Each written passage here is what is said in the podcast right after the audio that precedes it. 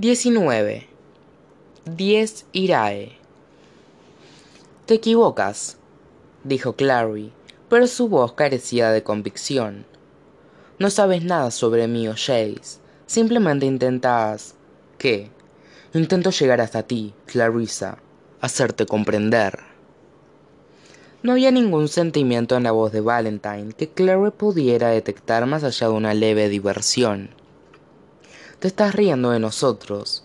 Crees que puedes utilizarme para hacer daño a Jace, así que te ríes de nosotros. Ni siquiera estás enojado. Añadió. Un auténtico padre estaría enojado. Soy un auténtico padre. La misma sangre que corre por mis venas corre por las tuyas. Tú no eres mi padre. Luke lo es, replicó Clary, casi con voz cansina. Ya hemos hablado de esto. Solo consideras a Luke como tu padre por su relación con tu madre. ¿Su relación? Clary lanzó una sonora carcajada. Luke y mi madre son amigos. Por un momento estuvo segura de que veía pasar una expresión de sorpresa por el rostro de Valentine. Pero, ¿es eso verdad? Fue todo lo que él dijo. ¿Realmente crees que él soportó todo esto? Añadió luego. Lucian, quiero decir, esta vida de silencio y de ocultarse y de huir, esta devoción a la protección de un secreto que ni siquiera él comprendía por completo, simplemente por amistad. A tu edad, sabes muy poco sobre la gente, Clary, y menos sobre los hombres. Puedes hacer todas las insinuaciones sobre lo que desees, no servirá de nada. Estás equivocado respecto a él, igual que te equivocas con Jace. Tienes que darle a todo el mundo motivos egoístas para lo que hacen, porque solo eres capaz de comprender motivos egoístas. ¿Es eso lo que sería si él amara a tu madre? ¿Egoísta? Preguntó Valentine.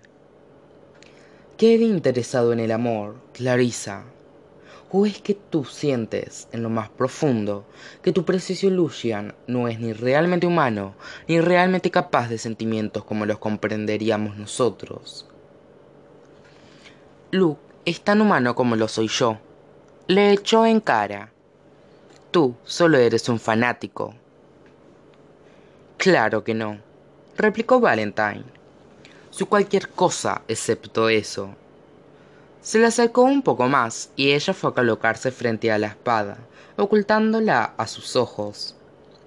Piensas así porque me ves a mí y a lo que hago a través de la lente de tu comprensión mundana.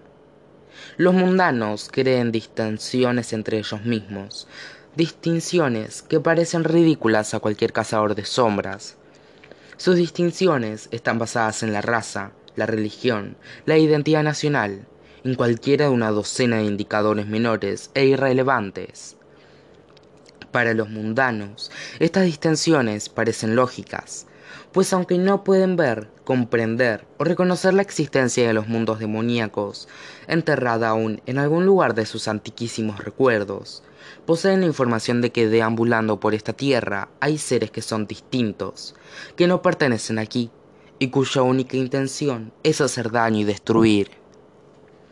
Puesto que la amenaza de los demonios es invisible para los mundanos, estos deben asignar la amenaza a otros de su propia especie colocan el rostro de su enemigo sobre el rostro del vecino, y de este modo quedan aseguradas generaciones de sufrimiento.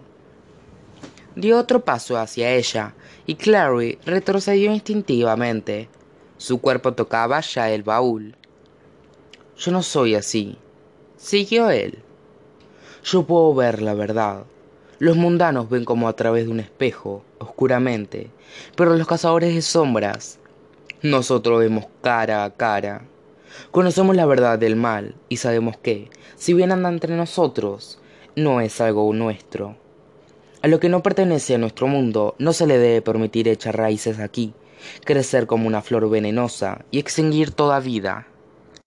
Clary había tenido la intención de ir a por la espada y luego por Valentine, pero sus palabras le impresionaron. Tenía una voz tan suave, tan persuasiva, y también ella pensaba que a los demonios no se les debía permitir que permanecieran en la tierra para consumirla y convertirla en cenizas como ya habían consumido tantos otros mundos.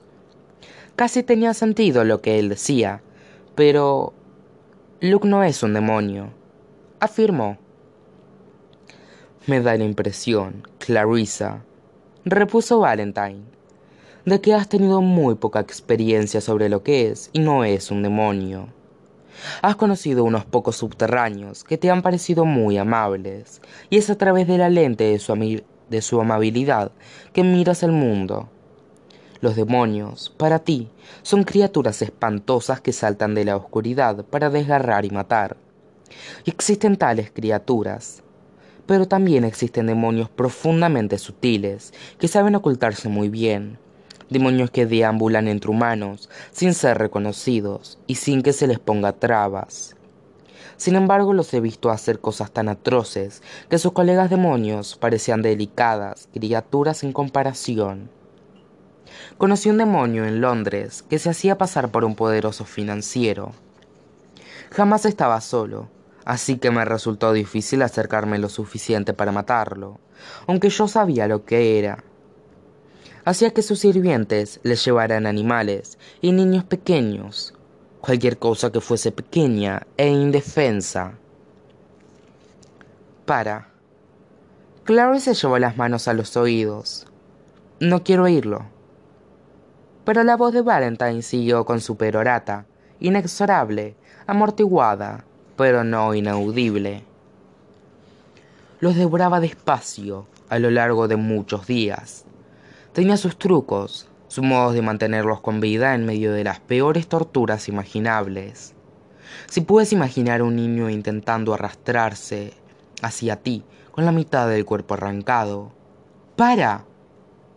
Clary apartó violentamente las manos de las orejas. Es suficiente, suficiente. Los demonios se alimentan de muerte, dolor y locura. Continuó Valentine. Cuando yo mato es porque debo. Tú has crecido en un paraíso falsamente hermoso, rodeado de frágiles paredes de cristal, hija mía. Tu madre creó el mundo en el que quería vivir y te crió en él, pero jamás te contó que todo era una ilusión, y todo el tiempo los demonios aguardaban, con sus armas de sangre y terror, para hacer añicos el cristal y liberarte de la mentira. Tú hiciste pedazos esas paredes, musitó Clary. Fuiste tú quien me arrastró a todo esto, nadie más que tú. El cristal que te cortó, el dolor que sentiste, la sangre. Me culpas también por eso. No fui yo quien te metió en la prisión. Para, deja ya de hablar. A Clary le zumbaba la cabeza. Quería gritarle. Tú secuestraste a mi madre. Tú lo hiciste. Es culpa tuya. Pero había empezado a ver lo que Luke había querido decir al indicar que no se podía discutir con Valentine. De algún modo, éste había hecho que le fuera imposible estar en desacuerdo con él, sin sentir que estaba defendiendo a demonios que partían a niños a se preguntó cómo lo había soportado Chase todos aquellos años, viviendo a la sombra de aquella personalidad exigente y abrumadora. Empezó a ver de dónde provenía la arrogancia de Chase, la arrogancia y las emociones cuidadosamente controladas. El borde del pequeño baúl se le estaba clavando en la parte posterior de las piernas. Podía sentir el frío que emanaba de la espada, que hacía que los pelos del cuello se le erizaran. ¿Qué es lo que quieres de mí? preguntó a Valentine. ¿Qué te hace pensar que quiero algo de ti? No estarías charlando conmigo de lo contrario. Me habrías dado un porrazo en la cabeza y estarías esperando para... para llevar a cabo cualquiera que sea el siguiente paso después de esto. El siguiente paso, respondió él, es que tus amigos cazadores de sombras te localicen y que yo les diga que si quieren recuperarte con vida, tendrán que cambiar a la chica loba por ti. Todavía necesito su sangre. Jamás me cambiarían por Maya. Ahí es donde te equivocas, replicó Valentine. Conocen el valor de un subterráneo comparado con el de un niño cazador de sombras. Harán el trueque. La clave lo exige. ¿La clave? ¿Quiere decir es parte de la ley, codificada en su existencia misma, repuso él. Ahora, ¿lo ves? No somos tan diferentes, la clave y yo, o Jonathan y yo, o incluso tú y yo, Clarissa. Simplemente tenemos un pequeño desacuerdo respecto al método. Sonrió y se adelantó para recorrer el espacio que mediaba entre ellos. Moviéndose con más rapidez de la que se había creído capaz, Clary llevó la mano detrás de ella y agarró la espada. Era tan pesada como había pensado que sería, tan pesada que casi perdió el equilibrio. Extendió una mano para estabilizarse, la alzó y apuntó con la hoja a Valentine.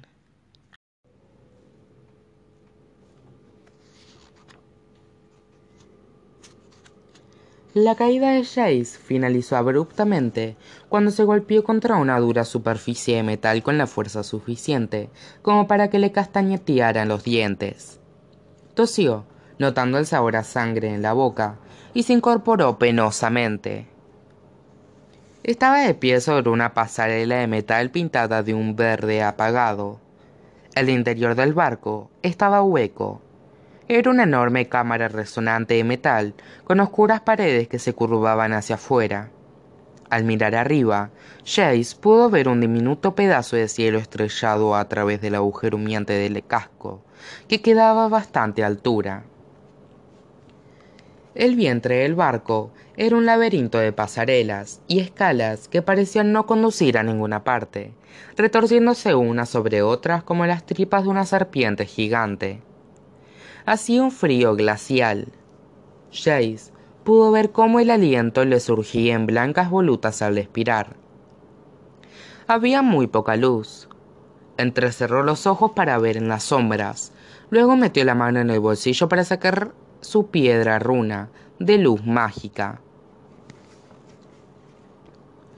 Su resplandor blanco iluminó la penumbra. La pasarela era larga, con una escala en el extremo opuesto que descendía a un nivel inferior. Mientras Jace iba hacia ella, algo centelleó a sus pies. Se inclinó. Era una estela. No pudo evitar mirar fijamente a su alrededor, casi como si esperara que alguien se materializara su surgiendo de las sombras. ¿Cómo demonios había ido a parar allí abajo una estela de cazador de sombras? La recogió con cuidado. Todas las estelas poseían una especie de aura, una huella fantasmal de la personalidad del propietario. Aquella le produjo una sacudida de doloroso reconocimiento. Clary. Una repentina risa queda rompió el silencio. Jace se volvió en redondo mientras se metía la estela en el cinturón.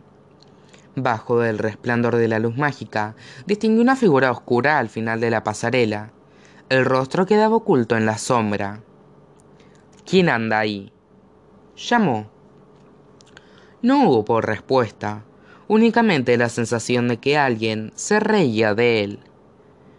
Jace se llevó automáticamente la mano al cinto, pero había soltado el cuchillo serafín al caer. Se había quedado sin armas. Pero, ¿qué le había enseñado a su padre siempre?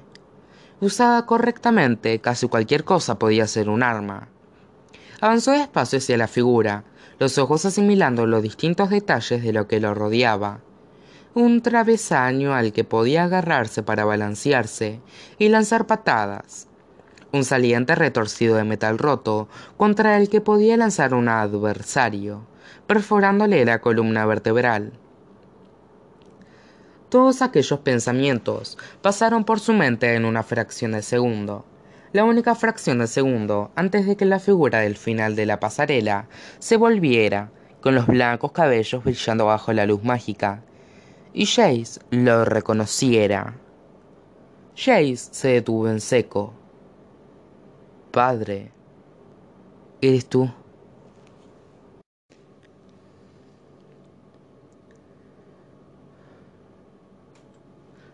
Lo primero que notó Alec fue el frío glacial. Lo segundo fue que no podía eh, respirar. Intentó inspirar aire y su cuerpo se convulsionó. Se sentó muy erguido, expulsando sucia agua del río de los pulmones en un amargo vómito que hizo que diera arcadas y se atragantase. Finalmente pudo respirar, aunque parecía que le ardieran los pulmones. Jadeando, miró su alrededor. Estaba sentado en una plataforma de metal de chapa. No, estaba en la parte trasera de una camioneta. Una camioneta que flotaba en medio del río. De los cabellos y la ropa le chorreaba agua helada. Y Magnus Bain estaba sentado frente a él, contemplándolo con ambarinos ojos felinos que brillaban en la oscuridad. Los dientes empezaron a castañetearle. ¿Qué... qué ha pasado?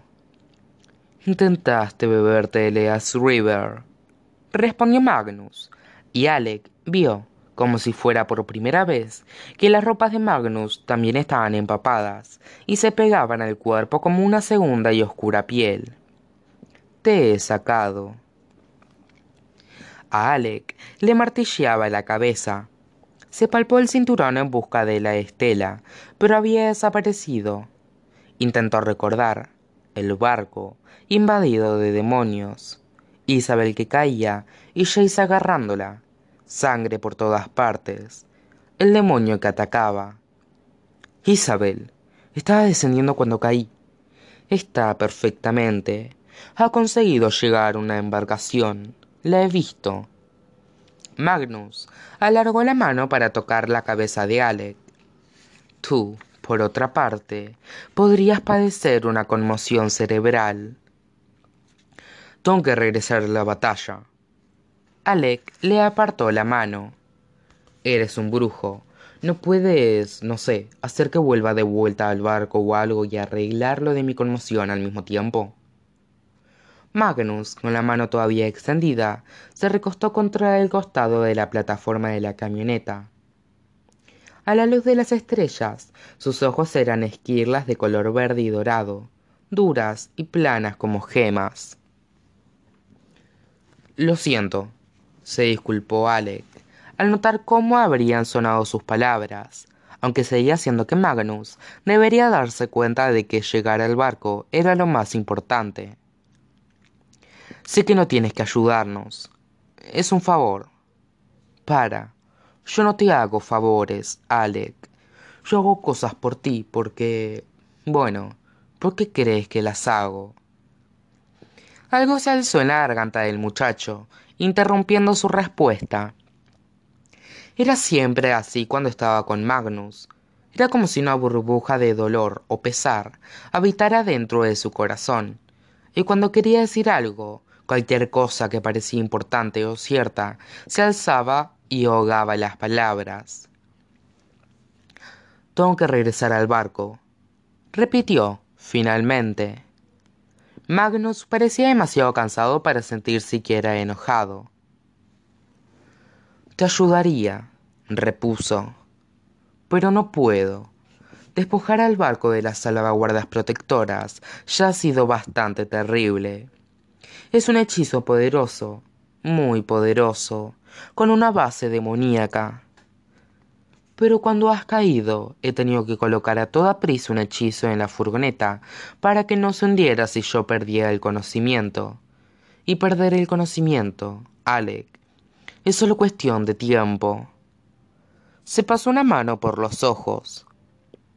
No quería que te ahogaras, murmuró. El hechizo debería durar lo suficiente para que consigas llevar la camioneta de vuelta a tierra. No, me he dado, me he dado cuenta. Alec miró a Magnus, que tenía trescientos años, pero que siempre había parecido intemporal, como si hubiese dejado de envejecer alrededor de los diecinueve años. En aquellos momentos tenía marcadas arrugas en la piel que le rodeaba ojos y boca el pelo que le colgaba lacio sobre la frente y los hombros hundidos no formaban parte de su acostumbrada postura despreocupada, sino que reflejaban su absoluto agotamiento. Alec extendió las manos. Bajo la luz de la luna se veían pálidas y arrugadas por el agua y salpicadas de docenas de cicatrices plateadas. Magnus las contempló y luego contempló a Alec, con la confusión ensombreciéndole la mirada. Tómame las manos, ofreció Alec, y también mi energía, la que necesites, para seguir funcionando. Magnus no se movió. Pensaba que tenías que regresar al barco. Tengo que pelear, respondió él. Pero eso es lo, es lo que tú estás haciendo, ¿verdad? Participas en la pelea tanto como los cazadores de sombras que hay en el barco. Y sé que puedes tomar parte de mi energía. He oído hablar de brujos que lo han hecho. Así que te la ofrezco. Tómala. Es tuya.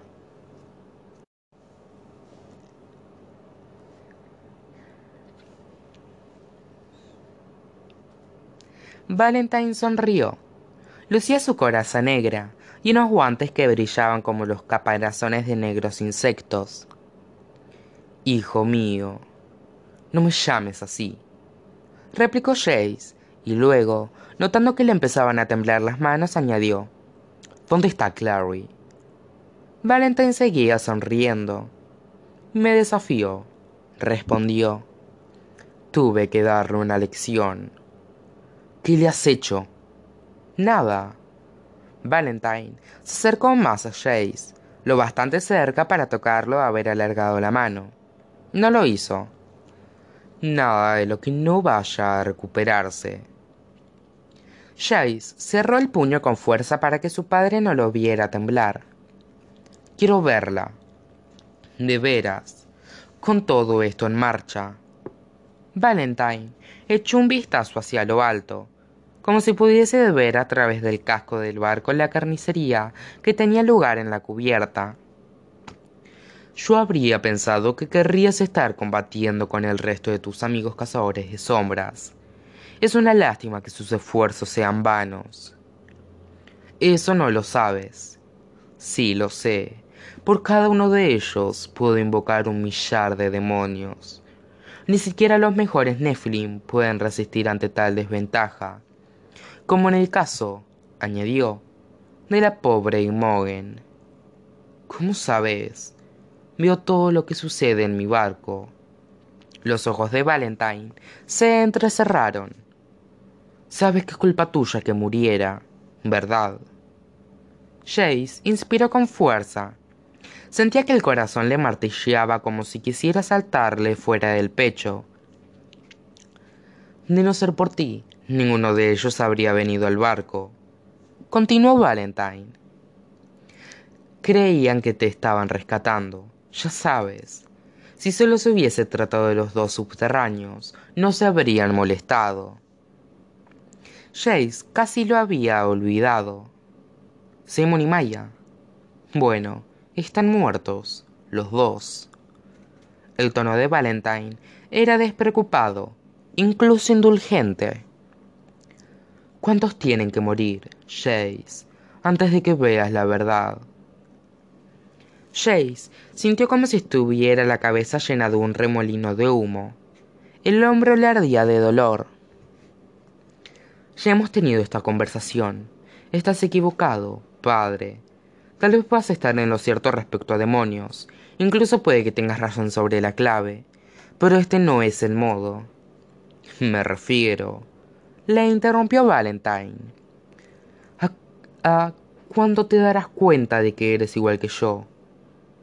A pesar del frío, Jace había empezado a sudar. ¿Qué? Tú y yo somos iguales, respondió Valentine. Tal y como me dijiste antes, tú eres lo que yo te hice ser, y te convertí en una copia de mí mismo. Tienes mi arrogancia, tienes mi coraje, y posees esa cualidad que hace que otros den su vida por ti, sin vacilar. Algo martilló en el fondo de la mente de Jace, algo que debería saber o que había olvidado. El hombro le ardía. No quiero que la gente dé su vida por mí. Gritó. No, sí que lo quieres. Te gusta saber que Alec e Isabel morirían por ti, que tu hermana lo haría, la inquisidora sí murió por ti. ¿No es así, Jonathan? Y tú te quedaste a un lado, y la dejaste. No. Eres igual que yo. No es de extrañar, ¿verdad? Somos padre e hijo. ¿Por qué no deberíamos ser iguales? No. Con un movimiento veloz, Jace tiró del retorcido saliente de metal, que se desprendió de la pared con un resonante chasquido. El borde roto había quedado cerrado y muy afilado. No soy como tú, gritó, y hundió el saliente de metal en el pecho de su padre. Valentine abrió la boca y retrocedió tambaleante, con el extremo del trozo de metal sobresaliéndole del pecho. Por un momento, Jay solo pudo mirarle, pensando, me he equivocado, es realmente él. Pero entonces, Valentine pareció plegarse sobre sí mismo, y el cuerpo fue desmoronándose como si fuese arena. El aire se llenó de olor a quemado mientras el cuerpo de Valentine se convertía en cenizas y se dispersaba en el aire helado. Jace se llevó una mano al hombro. La piel bajo la runa que quitaba el miedo se había consumido. Estaba caliente al tacto. Una enorme sensación de debilidad lo embargó. Agramón. Musitó y cayó de rodillas sobre la pasarela.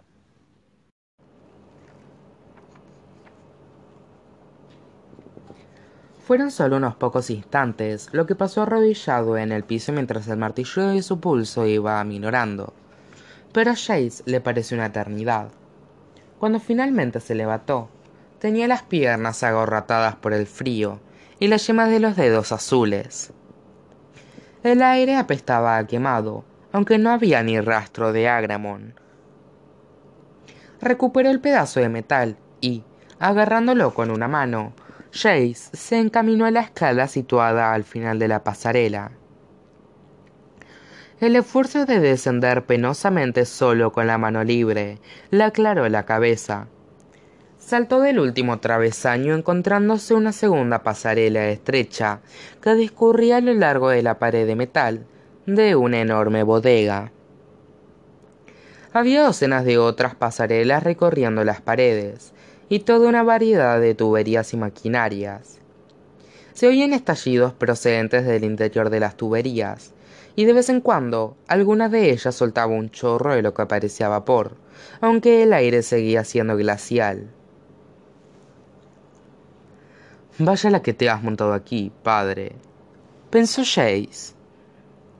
El desnudo interior industrial del barco no encajaba con el Valentine que él conocía, que era muy quisquilloso, incluso respecto al tipo de cristal tallado del que estaban hechas sus licoreras. Jace miró alrededor. Lo que había allí abajo era un laberinto. No había modo de saber en qué dirección debía ir.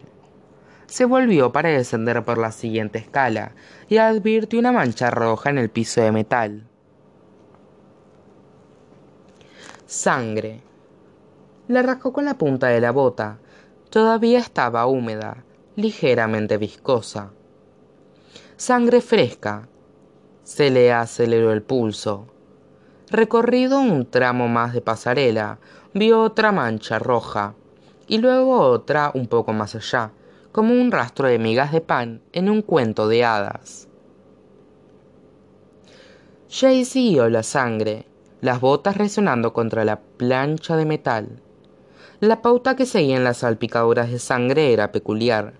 No era como si hubiese habido una lucha, sino más bien como si hubiesen transportado a alguien, sangrando, por la pasarela. Llegó a una puerta, estaba hecha de metal negro, con abolladuras y muescas aquí y allá. La huella ensangrentada de una mano estaba alrededor del plomo, haciendo con más fuerza el irregular trozo de metal. Jace empujó la puerta. Una oleada de aire aún más frío le golpeó. Jace inhaló con fuerza. La habitación estaba vacía, excepto por una tubería de metal que discurría a lo largo de una pared, y lo que parecía un montón de arpillería en el rincón. Penetraba un poco de luz a través de un ojo de buey situado muy arriba en la pared.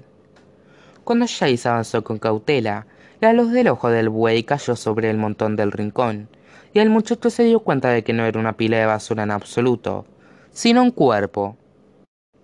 El corazón de Jace empezó a golpearle en el pecho como una puerta sin cerrar en un vendaval.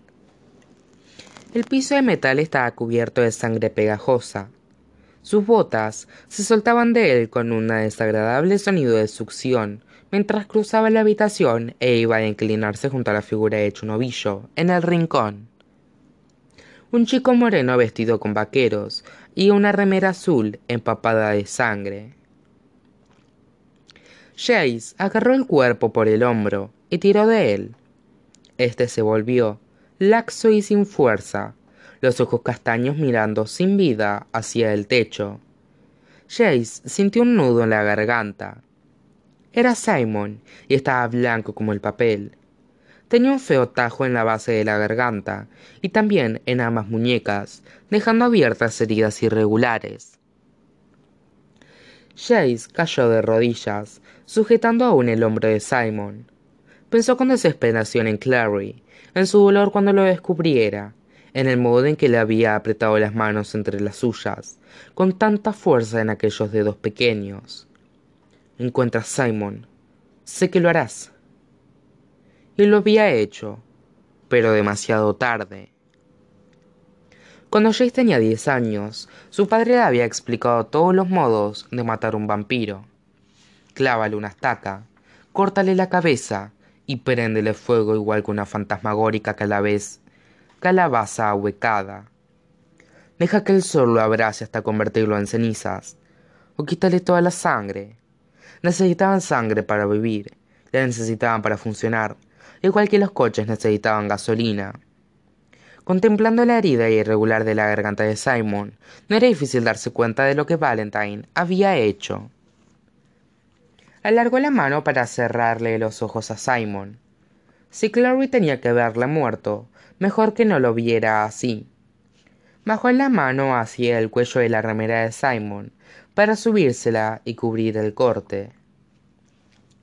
Simon se movió, los párpados temblaron levemente y se abrieron. Los ojos se le quedaron en blanco. Luego emitió un borboteo, un sonido tenue, y echó los labios hacia atrás para mostrar las puntas desde unos colmillos de vampiro. La respiración vibró en la garganta acuchillada. A Jace le ascendió una sensación de náusea por la garganta, mientras sus manos se cerraban con más fuerza sobre el cuello de la remera de Simon. No estaba muerto, pero cielos, el dolor debía de ser increíble. No podía curarse, no podía regenerarse, no sin... no sin sangre. Jay soltó la remera de Simon y se subió la manga derecha con los dientes. Usando el extremo irregular del metal roto, se hizo un profundo corte longitudinal en la muñeca. La sangre afloró a la superficie. Soltó su improvisada arma, que golpeó el piso con un sonido metálico. Podía oler su propia sangre en el aire, ácida y ferrosa. Bajó la mirada hacia Simon, que no se había movido. La sangre descendía ya por la mano de Jace, y la muñeca le ardía. La sostuvo por encima del rostro de Simon, dejando que el líquido le goteara por los dedos y se derramara sobre la boca del muchacho. No hubo reacción. Simon no se movía. Jay se acercó más.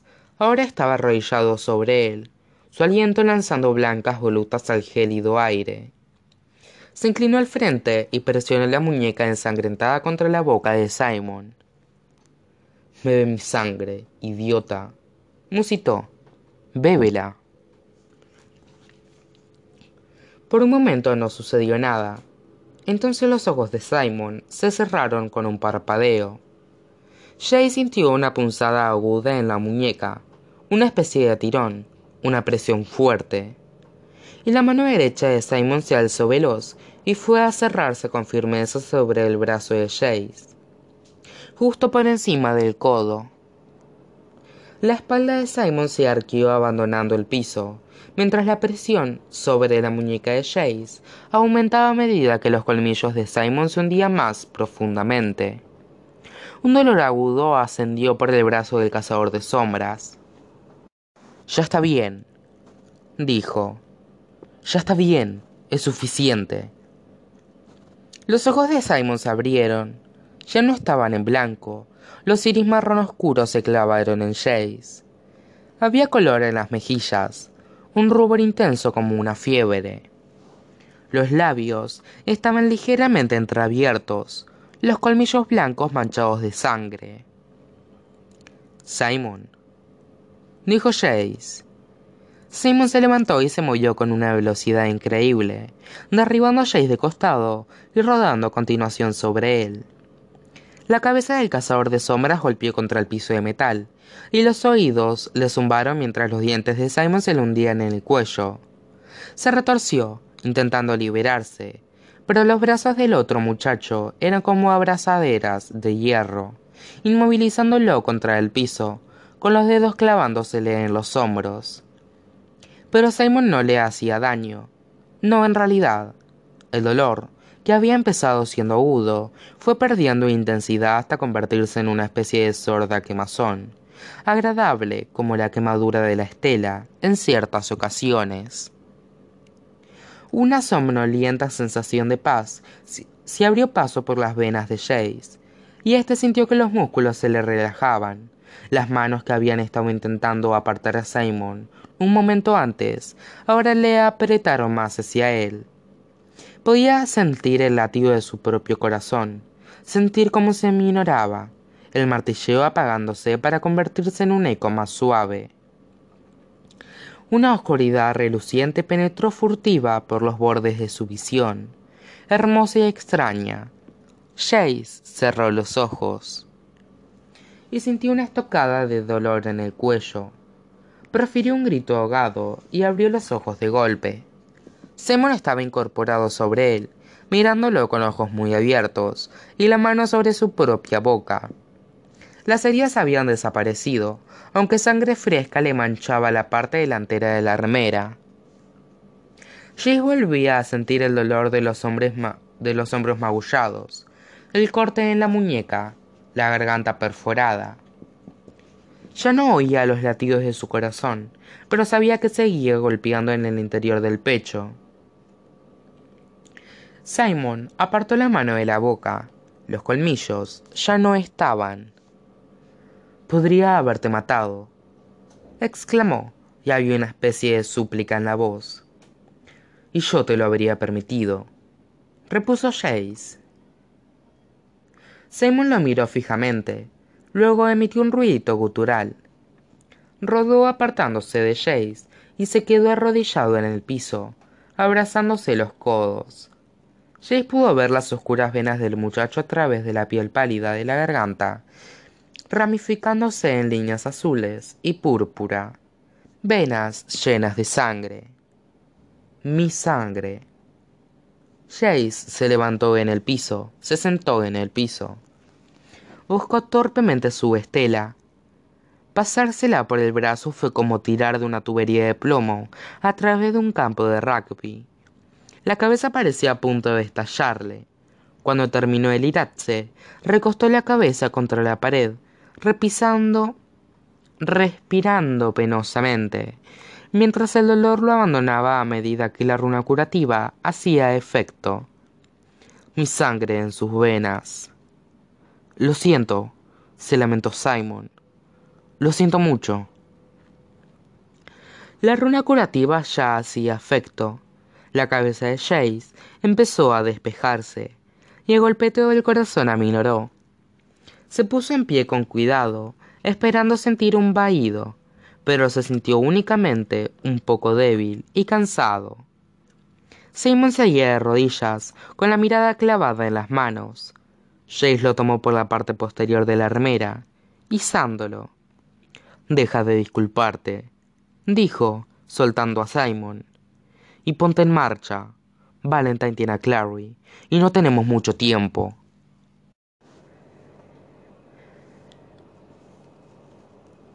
En cuanto los dedos de Clary se cerraron alrededor de la empuñadura de Madelartach, una aguda descarga helada le recorrió el brazo. Valentín la contempló con una expresión levemente interesada, mientras ella lanzaba una exclamación ahogada de dolor cuando los dedos se le quedaron ateridos.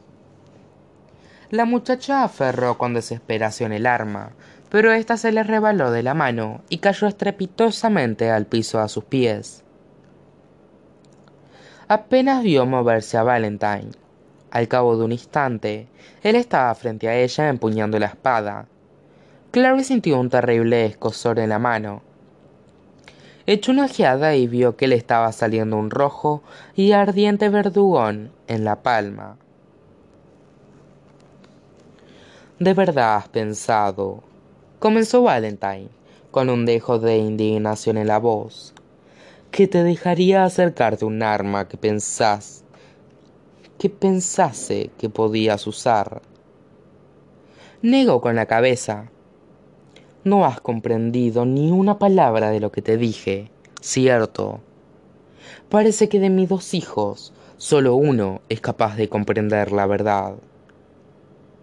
Clary cerró la mano herida, agradeciendo casi el dolor. Si te refieres a Jace, él también te odia. Valentine blandió la espada, alzándola y colocando la punta de la altura de la clavícula de la muchacha. Eso es suficiente, dijo, por tu parte. La punta de la espada era afilada.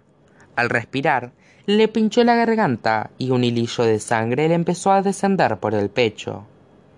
El contacto de la espada pareció derramar frío por sus venas, enviándole crepitantes partículas de hielo a través de los brazos y las piernas y entumeciéndole las manos estropeada por tu educación. Continuó Valentine. Tu madre fue siempre una mujer obstinada. Esa era una de las cosas que amé de ella al principio. Pensé que se mantendría leal a sus ideales. Resultaba extraño, pensó Clary, con una especie de horror distante, que la vez que había visto a su padre en Renwick, éste había exhibido su considerable carisma personal ante Jace en esos momentos, no se molestaba en hacerlo, y sin la superficial pátina de encanto, parecía vacío, igual que una estatua hueca, con los ojos hundidos para mostrar solo oscuridad en el interior. Dime, Clarissa, ¿te habló alguna vez tu madre de mí? Me contó que mi padre estaba muerto. No digas nada más, se advirtió a sí misma, pero estaba segura de que él podría leer el resto de las palabras en sus ojos. Y ojalá hubiese sido cierto. Y jamás te dijo que eras diferente, especial. Clary tragó saliva y la punta de la hoja le cortó un poco más profundamente. Más sangre le goteó por el pecho. Jamás me dijo que yo era una cazadora de sombras. ¿Sabes por qué? inquirió Valentine, mirándola por encima de la espada. Me dejó tu madre. Las lágrimas contenidas le abrazaron la garganta, y Clary emitió un sonido estrangulado. ¿Te refieres a que solo hubo un motivo? Ella me dijo, prosiguió él, como si Clary no hubiese hablado, que yo había convertido a su primer hijo en un monstruo me abandonó antes de que pudiera hacer lo mismo con el segundo. Tú. Pero lo hizo demasiado tarde. El frío de la garganta de Clary y en sus extremidades era tan intenso que ya no podía ni tiritar. Era como si la espada le estuviese convirtiendo en hielo. Ella jamás diría eso. Musito Clary. Jace no es un monstruo ni tampoco yo. Yo no hablaba de... La trampilla sobre sus cabezas se abrió con un fuerte golpe, y dos figuras imprecisas se dejaron caer por el agujero, aterrizando justo detrás de Valentine. El primero, advirtió Clary con una sacudida de alivio, era Jace.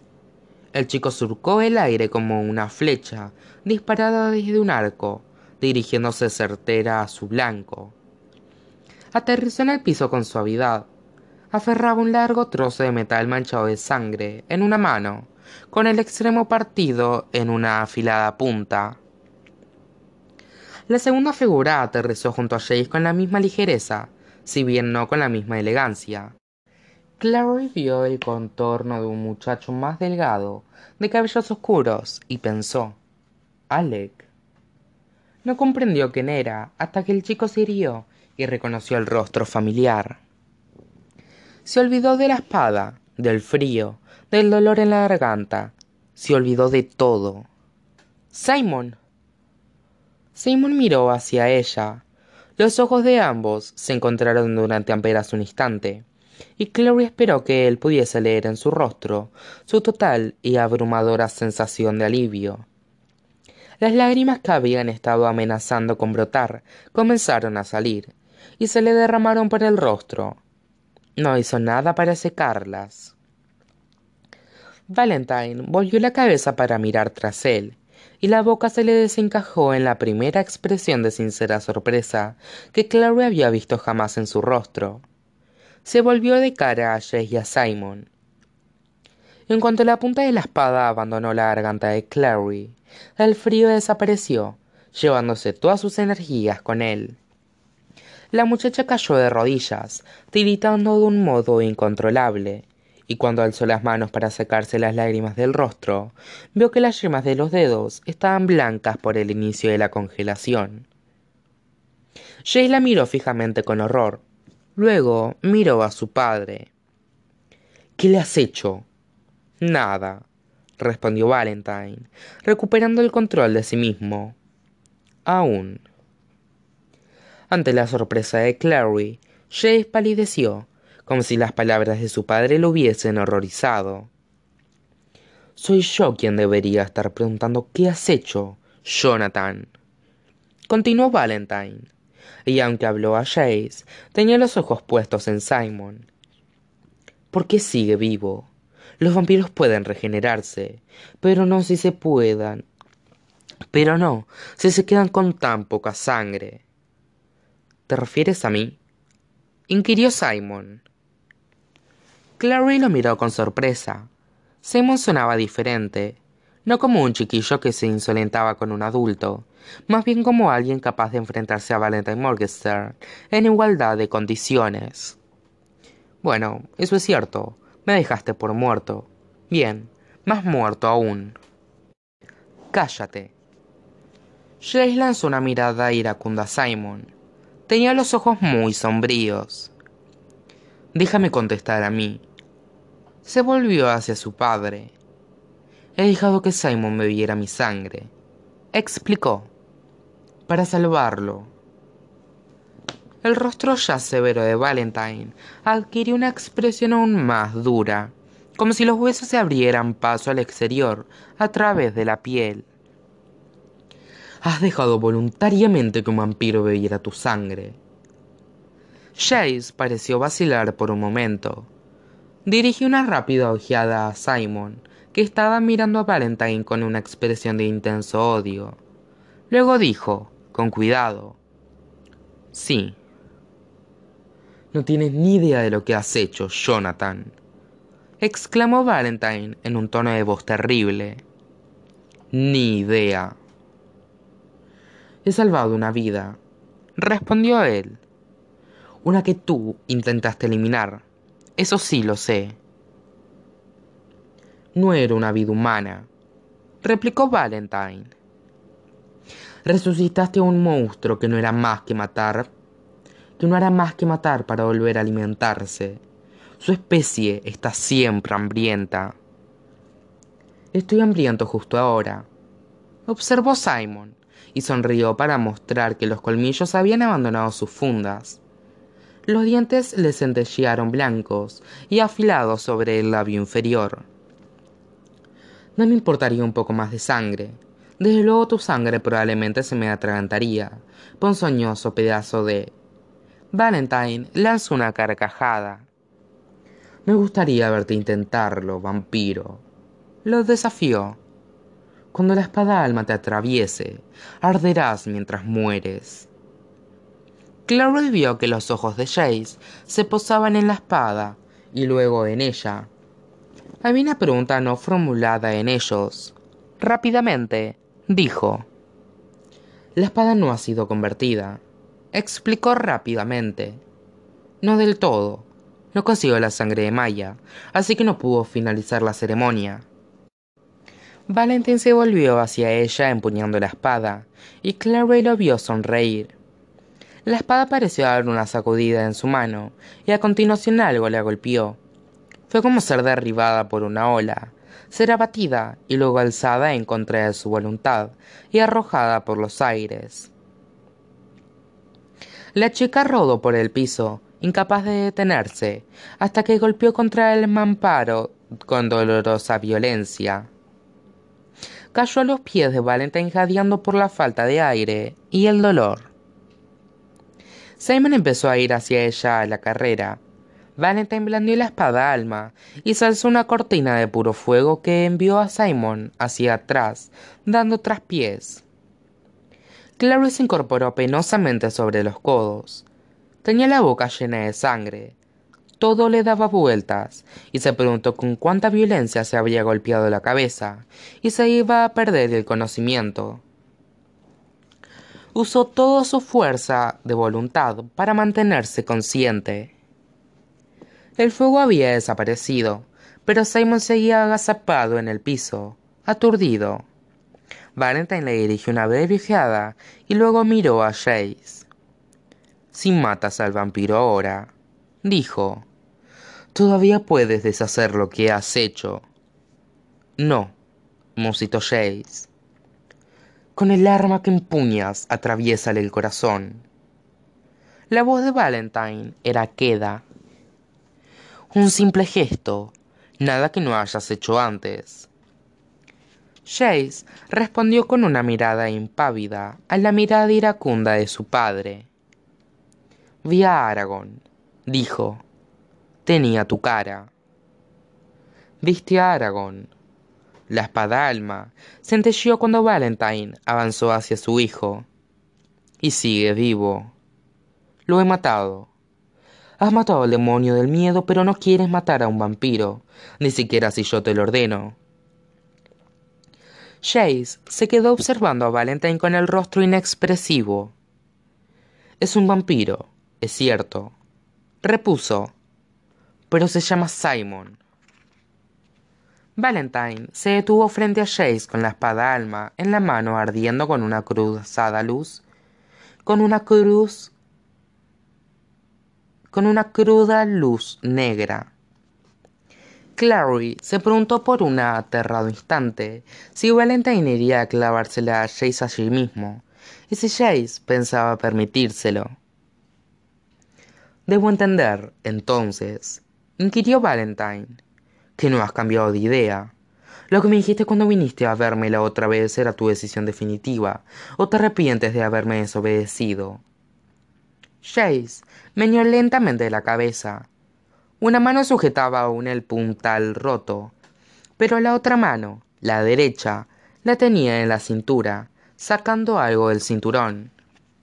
Sus ojos, no obstante, no abandonaron ni por un momento los de Valentine, y Clary no estaba segura de si Valentine veía lo que él estaba haciendo. Espero que no.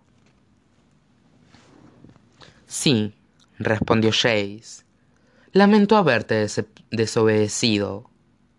No, pensó Clary, y el corazón se le cayó a los pies. ¿Acaso se daba por vencido? O quizá pensaba que era el único modo de salvarlos a ella y a Simon. El rostro de Valentine se dulcificó. Jonathan. Sobre todo, siguió Jace, porque planeó volver a hacerlo, justo ahora. La mano se movió, veloz como el rayo, y algo salió disparado por el aire en dirección a Clary. Cayó a pocos centímetros de esta, golpeando el metal con un tintineo y rodando a continuación. Los ojos de la muchacha se abrieron de par en par. Era la estela de su madre. Valentine empezó a reír. Una estela, Chase, es alguna especie de broma. ¿O es que finalmente... Clary no oyó el resto de lo que dijo. Se alzó pesadamente, jadeando por el dolor que le acuchillaba la cabeza. Los ojos se le llenaron de lágrimas y la visión se le nubló alargó una mano temblorosa hacia la estela, y cuando sus dedos la tocaron, oyó una voz dentro de su cabeza, tan clara como si su madre estuviese junto a ella. Toma la estela, Clary, úsala, sabes qué hacer. Los dedos de Clary se cerraron con fuerza alrededor de la estela. Se sentó en el piso, haciendo caso omiso de la oleada de dolor que le recorrió la cabeza y le descendió por la espalda, era una cazadora de sombras, y el dolor era algo con lo que debía vivir. Vagamente pudo oír a Valentine pronunciar su nombre, sus pisadas acercándose más, y se arrojó contra el mamparo, alargando al frente la estela con tal fuerza que cuando la punta tocó el metal, le pareció oír el chisporroteo de algo que ardía. Empezó a dibujar, como sucedía siempre cuando dibujaba, el mundo se desvaneció, y solo quedaron en ella la estela y el metal sobre el que dibujaba. Recordó haber estado fuera de la celda de Chase, murmurando para sí Abre, abre, abre. Y supo que había empleado toda su energía para crear la runa que habría roto las cadenas de Chase y comprendió que la energía que había puesto en aquella runa no era ni una décima parte, ni un centésima parte de la energía que estaba poniendo en la que estaba dibujando. Las manos le ardían y gritó mientras arrastraba la estela por el metal, dejando una gruesa línea negra como el carbón tras ella. Abre. Todo su desaliento, toda su decepción, toda su rabia, pasó a través de sus dedos y penetró en la estela y en la runa. Abre. Todo su amor, todo su alivio al ver vivo a Simon, toda su esperanza de que todavía podrían sobrevivir. Abre. La mano, sosteniendo todavía la estela, le cayó sobre el regazo.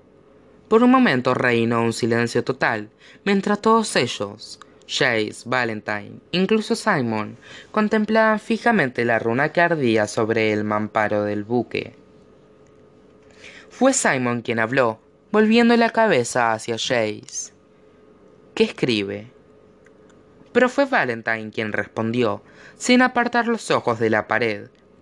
Tenía una expresión en el rostro, que no era en absoluto la que Clary había esperado. Una mezcla de triunfo y espanto de desesperación y deleite. Dice, contestó, Mene mene tekel ufarsin. Clary se levantó penosamente. Eso no es lo que dice. Musitó. Dice abre. Valentine miró a la muchacha a los ojos. Clary. El chillido del metal ahogó sus palabras. La pared sobre la que Clary había dibujado, una pared compuesta de planchas de sólido acero, se combó y se estremeció. Los remaches saltaron de los encajes y chorros de agua penetraron en la habitación. Clary pudo oír que Valentine gritaba, pero la voz quedó sofocada por los ruidos ensordecedores del metal al ser arrancado a medida por los ruidos ensordecedores del al ser arrancados a medida de cada clavo, de cada tornillo y cada remache que mantenían unido al enorme barco, empezaba a soltarse sus sujeciones. Intentó correr hacia Chase y Simon, pero cayó de rodillas cuando otra oleada de agua penetró por el agujero de la pared cada vez más grande. Esta vez la, sola la, ola la derribó y el agua helada la empujó hacia abajo. En algún lugar Jace gritaba su nombre. La voz tronaba desesperada por encima de los chirridos del barco. Ella gritó su nombre solo una vez, antes de verse arrastrada al río, a través del irregular agujero del mamparo. Se agitó y pateó en las aguas negras. La atenazó el terror a la oscuridad total y a las profundidades del río, a los millones de toneladas de agua que la rodeaban, que presionaban sobre ella, arrebatándole el aire de los pulmones. No sabía dónde estaba la superficie, ni en qué dirección nadar. Ya no podía seguir conteniendo la respiración. Tragó una bocanada de agua sucia, con el pecho reventándole de dolor y puntos de luz estallándose tras los ojos. En sus oídos el sonido del agua en movimiento fue reemplazado por un agudo, dulce e imposible cántico. Me estoy muriendo, pensó maravillada. Un par de manos pálidas surgieron de las aguas y la atrajeron hacia sí. Largos cabellos flotaron a su alrededor. Mamá, pensó. Pero antes de que pudiera ver con claridad el rostro de su madre, la oscuridad le cerró los ojos.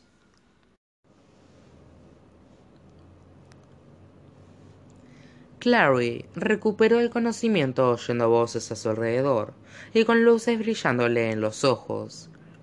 Estaba tumbada sobre la espalda encima de la plataforma de la camioneta de Luke. El cielo gris daba vueltas sobre su cabeza. Podía oler el agua del río alrededor mezclada con el olor a humo y sangre. Rostros blancos flotaban sobre ella igual que globos sujetos a cordeles, pero fueron aclarándose poco a poco cuando pestañeó. Luke y Simon, ambos la contemplaban con expresiones de ansiosa inquietud. Por un momento pensó que los cabellos de Luke se habían vuelto blancos. Luego, pestañeando, comprendió que estaban cubiertos de cenizas. De hecho, también lo estaba el aire, que incluso sabía a cenizas, y su ropa y su piel estaban surcados de mugre negruzca. Tosió, notando sabor a cenizas en la boca. ¿Dónde está Jace? Está... Los ojos de Simon se dirigieron hacia Luke, y Clary sintió que se le contraía el corazón. Está bien, ¿verdad? inquirió. Intentó incorporarse y un fuerte dolor le recorrió la cabeza. ¿Dónde está? ¿Dónde está? Estoy aquí. Jace apareció en el borde de su campo visual, con el rostro en sombras. Se arrodilló junto a ella.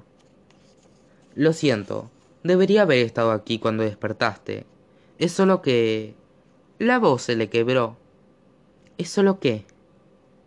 Lo miró fijamente, iluminando por detrás por la luz de las estrellas. Sus cabellos eran más plateados que dorados, y los ojos parecían desprovistos de color. Tenía la piel surcada de negro y gris. Pensaba que tú también estabas muerta, dijo Luke, y se puso en pie con brusquedad. Miraba a lo lejos, al río, algo que Clary no podía ver. El cielo estaba lleno de volutas de humo negro y rojo, como si estuviera en llamas. ¿Muerta también? ¿Quién más? Se interrumpió cuando un dolor nauseabundo se apoderó de ella. Jace vio su expresión y metió la mano en el bolsillo para sacar su estela. Quédate quieta, Clary, Sintió un dolor abrasador en el antebrazo y a continuación la cabeza se le empezó a despejar. Se incorporó y vio que estaba sentada sobre una tabla húmeda que empujada contra la pared posterior de la cabina de la furgoneta. La plataforma estaba cubierta de varios centímetros de agua mezclada con volutas de cenizas que caían del cielo como una fina lluvia negra. Echó una ojeada a la parte interior del brazo donde Jace había dibujado una marca curativa. La debilidad que sentía empezaba ya a retirarse, como si le hubiesen puesto una inyección de energía en las venas. Antes de apartarse, el muchacho resiguió con los dedos la línea del irache que lo había dibujado en el brazo. La mano tenía un tacto tan frío y húmedo como la piel de Clary. El resto de él también estaba mojado. Tenía el cabello húmedo y la ropa empapada, pegada al cuerpo. Clary notaba un sabor acre en la boca, como si hubiese lamido el fondo de un cenicero. ¿Qué ha sucedido? ¿Ha habido un incendio? Luke Chase echó una ojeada en dirección a Luke, que tenía la vista fija en el oscilante río negro y gris. El agua estaba salpicada aquí y allí de pequeñas embarcaciones, pero no había ni rastro del barco de Valentine. Sí, contestó. El barco de Valentine se ha quemado hasta la línea de flotación. No queda nada. ¿Dónde está todo el mundo? Clary miró a Simon, que era el único de ellos que estaba seco. Había un tenue tinte verdoso en su piel, ya de por sí pálida, como si estuviese enfermo o febril. ¿Dónde están Isabel y Alec? Están en una de las embarcaciones de los cazadores de sombras. Están perfectamente. ¿Y Magnus? Torció el cuerpo para mirar al interior de la cabina de la furgoneta, pero estaba vacía. Se está ocupando a algunos de los cazadores de sombras, de los más gravemente heridos. Respondió Luke. Pero todo el mundo está bien. Alec, Isabel, Maya. Están todos bien, ¿verdad? A Clary su voz le resonó débil y apagada en sus propios oídos. Isabel está herida, explicó Luke. Y también Robert Lightwood. Necesitará bastante tiempo para curar. Muchos de los otros cazadores de sombras, incluidos Malik e Imogen, están muertos. Ha sido una batalla muy dura, Clary. No nos ha ido bien. Valentine ha desaparecido. También la espada. El cónclave ha quedado destrozado. No sé. Se interrumpió. Clary lo miró fijo. Había algo, su voz que le asustó. Lo siento, se disculpó. Esto ha sido culpa mía. Si yo no hubiese... Si tú no hubieses hecho lo que hiciste, Valentine habría matado todo el mundo en el barco. Replicó Chase con ferocidad. Eres lo único que ha impedido que esto fuese una masacre. Clary lo contempló boquiabierta. ¿Te refieres a lo que hice con la runa? Hiciste pedazos el barco, explicó Luke. Cada perno, cada remache, Cualquier cosa que hubiese podido mantenerlo unido se partió. Todo él se hizo pedazos de golpe. Los tanques de petróleo también reventaron. La mayoría de nosotros apenas tuvo tiempo de saltar al agua antes de que todo empezara a arder. Nadie ha visto nunca nada parecido a lo que has hecho. Vaya, exclamó ella con un hilo de voz. ¿Resultó alguien ¿Hice daño a alguien? Bastantes que de los demonios se ahogaron cuando el barco se hundió, contestó Chase. Pero ninguno de los cazadores de sombras resultó herido. No. Salieron nadando. Nos rescataron. Las ondinas nos han sacado a todos del agua. Clary pensó en las manos del agua, en la canción increíblemente dulce que la había rodeado así que no había sido su madre, después de todo. ¿Te refieres a las hadas acuáticas? La reina de la cortesería ha cumplido su palabra, a su modo, repuso Jace. Lo cierto es que nos prometió la ayuda que estuviese en su poder. Pero ¿cómo... cómo lo supo? Estuvo a punto de decir Clary, pero pensó en los ojos sabios y astutos de la reina, y en Jace arrojando aquel pedazo de papel blanco al agua en la playa de Red Hook, y decidió no preguntar. Las embarcaciones de los cazadores de sombras empiezan a moverse. avisó Simon, mirando en dirección al río. Supongo que ya han salvado a todos los que han podido. Bien. Luke irguió los hombros. Es hora de ponerse en marcha. Marchó lentamente hacia la cabina del vehículo. Rengueaba, aunque parecía estar en su mayor parte ileso. Se colocó en el asiento del conductor y en un momento después el motor de la furgoneta volvía a ponerse en marcha. Partieron, rozando la superficie del agua, con las gotas de las ruedas que las ruedas lanzaban al aire, capturando el gris plateado del cielo, que empezaba a iluminarse. Esto es fantástico, exclamó Simon.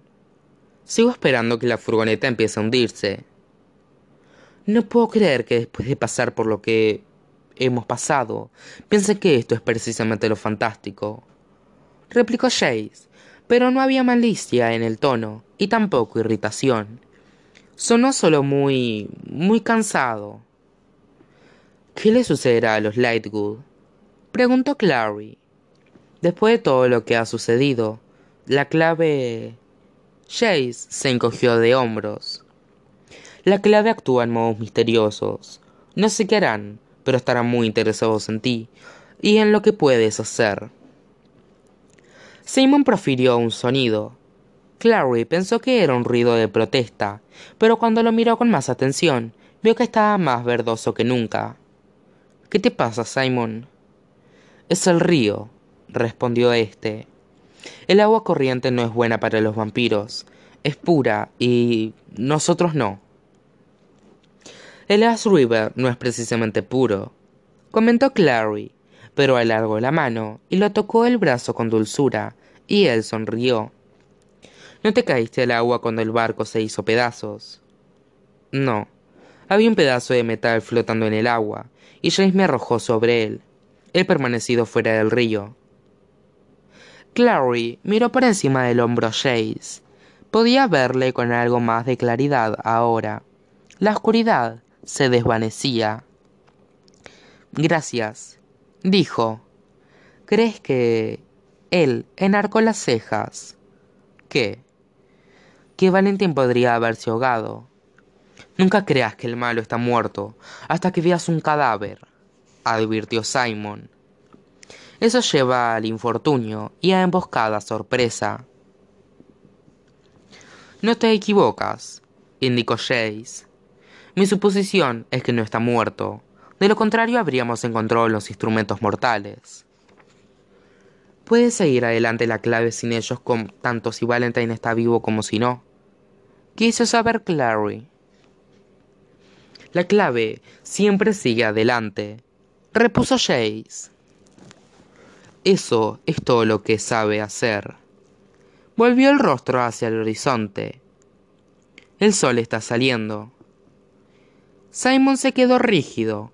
Por un momento, Clary lo contempló con sorpresa y luego con espanto. Se volvió para seguir la mirada de Jace. Tenía razón. El horizonte oriental era una mancha de color rojo sangre que se extendía desde un disco dorado Clary pudo ver el primer reborde del sol tiñendo el agua con sobrenaturales tonalidades de verde, escarlata y dorado. No, musitó. Jace la miró con sorpresa y luego a Simon, que estaba sentado totalmente inmóvil, contemplando fijamente el sol que se alzaba igual que un ratón atrapado mirando un gato. Jay se puso en pie igual a toda prisa y se dirigió a la cabina de la furgoneta. Habló en voz baja. Clary vio que Luke volvía la cabeza para mirarla a ella y a Simon, y luego miraba otra vez a Jace. Asintió con la cabeza. La camioneta dio un bandazo al frente. Luke debía de haber apretado a fondo el acelerador.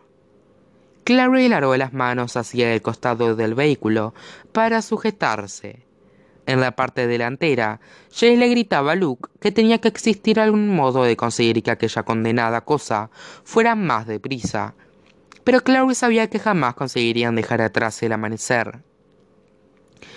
Tiene que haber algo, dijo a Simon. No podía creer que en menos de cinco minutos hubiese pasado del alivio incrédulo al terror incrédulo. Podríamos taparte, tal vez, con nuestras ropas. Simon seguía con la vista fija en el sol, lívido. Un montón de andrajas, andrajos nos servirá, contestó. Rafael me lo explicó. Hacen falta paredes para protegernos de la luz del sol. Penetra a través de la tela. Pero tiene que haber algo. Clary. La joven pudo verle con claridad en la luz gris que procede al amanecer. Simon le tendió las manos. Ven aquí. Se, se dejó caer junto a él. Intentó cubrir tanto de su cuerpo como podía con el suyo propio. Sabía que era inútil. Cuando el sol le tocara, se convertiría en cenizas. Permanecieron sentados durante un momento en total inmovilidad, abrazados. Clary podía sentir cómo ascendía y descendía el pecho de su amigo. Lo hacía debido a la costumbre, se recordó, no por necesidad. Quizás ya no respiraba, pero todavía podía morir. No te dejaré morir, afirmó ella. No creo que tengas elección. Clary notó que él sonreía. No pensaba que pudiera volver a ver el sol otra vez. Siguió él. Supongo que me equivocaba. Simon. Chase gritó algo. Clary alzó la vista. El cielo estaba inundado de luz rosada, igual que tinte vertido en agua transparente. Simon se tensó debajo de ella. Te amo, dijo Simon. Jamás he amado a nadie excepto a ti. Y los de oro surcaron el cielo rosado como vetas doradas en un mármol claro. El agua resplandeció luminosa y Simon se quedó rígido, con la cabeza echada hacia atrás, mientras los ojos abiertos se le llenaban de un color dorado, igual que si un líquido fundido se alzara en su interior. Líneas negras empezaron a aparecerle en la piel, igual que grietas en una estatua destrozada. Simon, gritó Clary.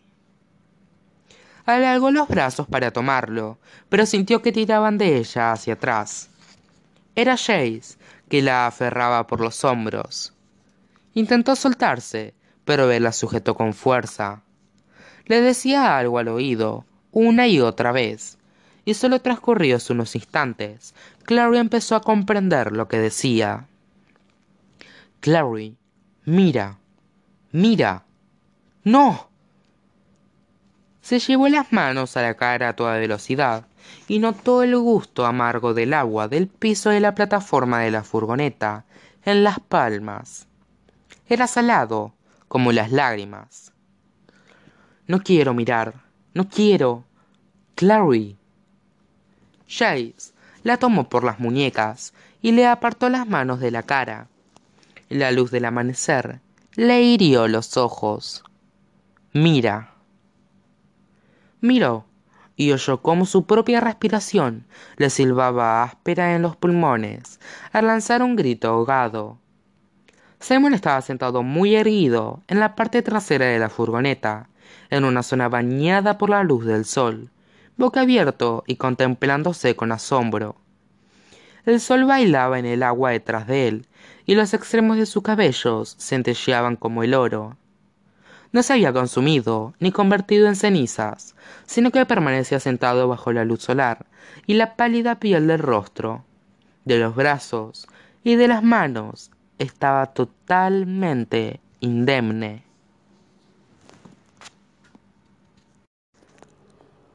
Fuera del instituto anochecía.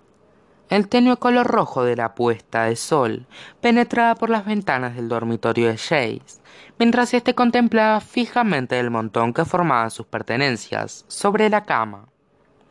El montón era mucho más pequeño de lo que había pensado que sería. Siete años enteros de su vida pasados en ese lugar, y eso era todo lo que había acumulado. Media bolsa de lona llena de ropa, una pequeña pila de libros y unas cuantas armas. Había estado pensando en si debería llevarse las pocas cosas que había salvado de la casa solariega de Idris cuando se marchara esa noche. Magnus le había devuelto el anillo de plata de su padre, que él ya no se sentía a gusto llevando, y que le colgaba alrededor del cuello de un pedazo de cadena. Al final, había sido llevarse todo. No tenía sentido dejar nada suyo en aquel lugar. Estaba llenando la bolsa de ropa cuando llamaron a la puerta. Fue a abrir, esperando ver a Alec o Isabel. Era Maris, vestido de un austero vestido negro y llevaba el pelo totalmente recogido detrás de la cabeza. Parecía mayor de lo que le recordaba. Dos profundas líneas le descendían de las comisuras de los labios hasta el mentón. Únicamente los ojos tenían algo de color. Jace, dijo. ¿Puedo entrar? Puedes hacer lo que quieras, repuso él, regresando a la cama. Es tu casa. Agarró un puñado de remeras y las metió en la bolsa de lona con una fuerza imposiblemente innecesaria. En realidad es la casa de la clave, repuso Maris. Nosotros solo somos sus guardianes. Jace metió libros en la bolsa. Lo que sea. ¿Qué haces? Si Jace no hubiese sabido que eso era, que eso era imposible, hubiera pensado que la voz le temblaba ligeramente. Estoy juntando mis cosas, respondió. Es lo que la gente acostumbra hacer cuando se va. Maris palideció. No te vayas, dijo. Si quieres quedarte. No quiero quedarme. No pertenezco a este lugar. ¿A dónde irás? A casa de Luke, respondió él, y vio que ella se estremecía. Durante un tiempo. Después de eso, no lo sé. Quizá Idris. Es ahí a donde crees que perteneces. Había una dolorida tristeza en la voz. Por un momento, Jace interrumpió su tarea y miró fijamente la bolsa. No sé a dónde pertenezco. Tu lugar está con tu familia. Maris dio un vacilante paso al frente. Con nosotros. Me echaste. Jace oyó la aspereza de su propia voz e intentó suavizarla. Lo siento. Añadió, volviéndose para mirarla. Siento todo lo que ha sucedido, pero no me querías antes, y no puedo imaginar que me quieras ahora. Robert estará enfermo durante un tiempo. Tendrás que ocuparte de él.